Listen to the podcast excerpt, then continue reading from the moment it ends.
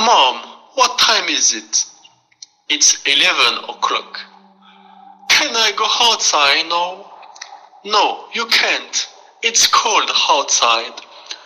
Have some lunch, Mike? Ugh, can I have some soup? Yes, you can. Be careful, it's very hot. Mom, what time is it? It's 11. Can I go outside now?